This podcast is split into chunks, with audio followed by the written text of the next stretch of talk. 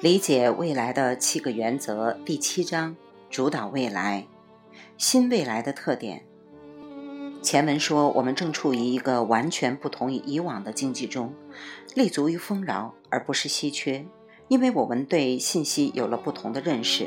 这种不断变化的认识也带来了三股塑造未来至关重要的力量，即沟通、合作和信任。多年来，我们一直努力成为信息时代的组织，但是，正如精益求精与质量管理一样，信息时代的组织已经成为常态，优势不在。我们现在需要的是成为沟通时代的组织。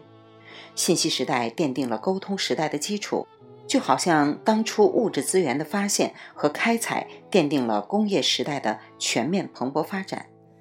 因为有了这些资源，才能制造发动机，创造工业技术发明。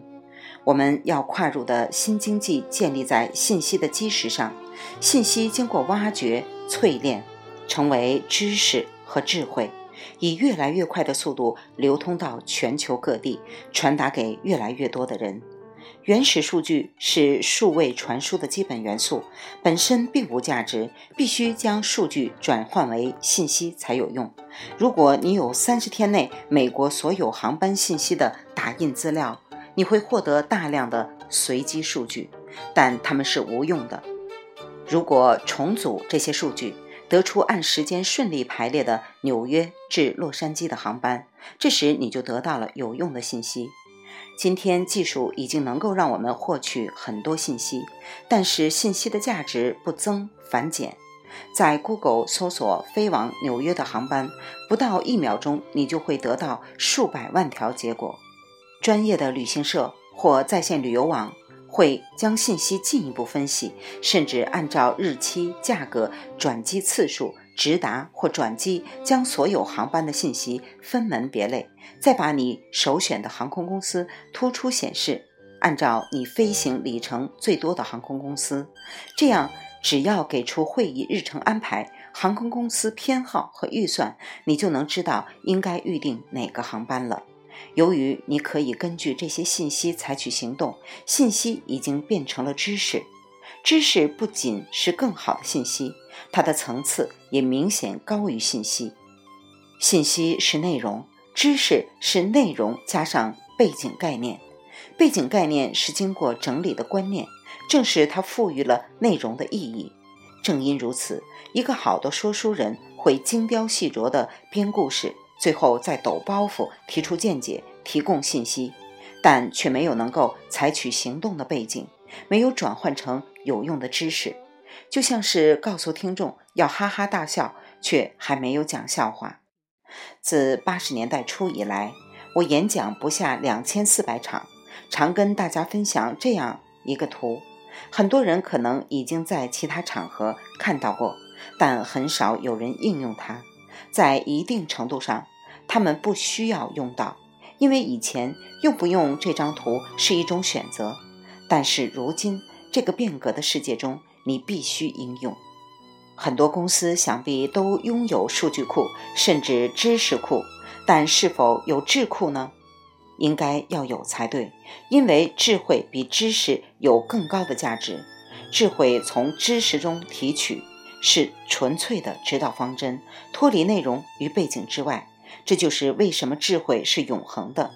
不像数据、信息或知识，它可以应用于任何文化、任何背景的任何地方。金字塔由下往上，从数据到信息，再到知识，最后上升到智慧，价值成倍增长。你希望给人的印象是有大量的数据、大量的信息，还是知识渊博或是一个智者呢？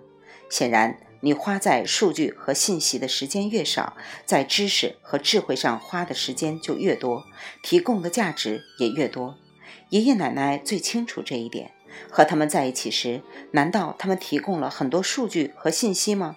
不，他们直接分享智慧。他们知道时间有限，带宽处理能力和网络技术的爆发性成长，使我们能够一起在网络上沟通。在此之前，数据和信息是稀缺的。你可以通过给人们提供信息获取价值，因此才有了旅行社、股票经纪人、房地产代理以及许多其他的行业。今天每个人都可以访问数据和信息，任何人都可以去网上查看航班时间、剩余的酒店客房、股票的当前价格、汽车的经销商报价和最新研制的药物以及禁忌。数据和信息俯仰即是，很容易就能实现自动化。那么我们该如何增加价值？这就要通过更高层次的知识和智慧了。例如，尽管各种互联网旅游服务已经提供了所有的航班信息，我们还是需要旅行社来管理复杂的旅行日程。为什么？因为他们知道我的喜好和需求，他们能够帮我制定出理想的行程。更重要的是，比我自己动手更省时间。他们把信息转换成知识和智慧，提供了富有价值的咨询服务。这是信息和沟通之间的区别。信息是单向和静态的，并不必然导致行动，并常常浪费时间；沟通是双向和动态的，通常引发行动，并且常常能够节省时间。这正是从信息时代向沟通时代进展的道理。当你提供信息时，你只需告知对方。当有双向的对话时，通过分享知识和智慧，也就是提供咨询价值，才能够取得最佳结果。这也意味着你已经进入了沟通时代。下一次你讲完电话后，问问自己：我说的话有多少是在分享知识和智慧？有多少是在提供数据和信息？提供数据和信息是在浪费别人的时间。无论是有意还是无意，他们都会知道，分享知识和智慧则帮助别人节省时间。他们也会知道，企业主请铭记在心，这一点尤为重要，因为在今天的大环境里，时间越来越值钱。我花越多的时间告知你，就越是在浪费你的时间；我花越多的时间为你提供咨询，就能帮助你节省。越来越多的时间和金钱，增加你的价值，同时也增加了自己的价值。未完待续，来自清音儿语子青分享，欢迎订阅收听。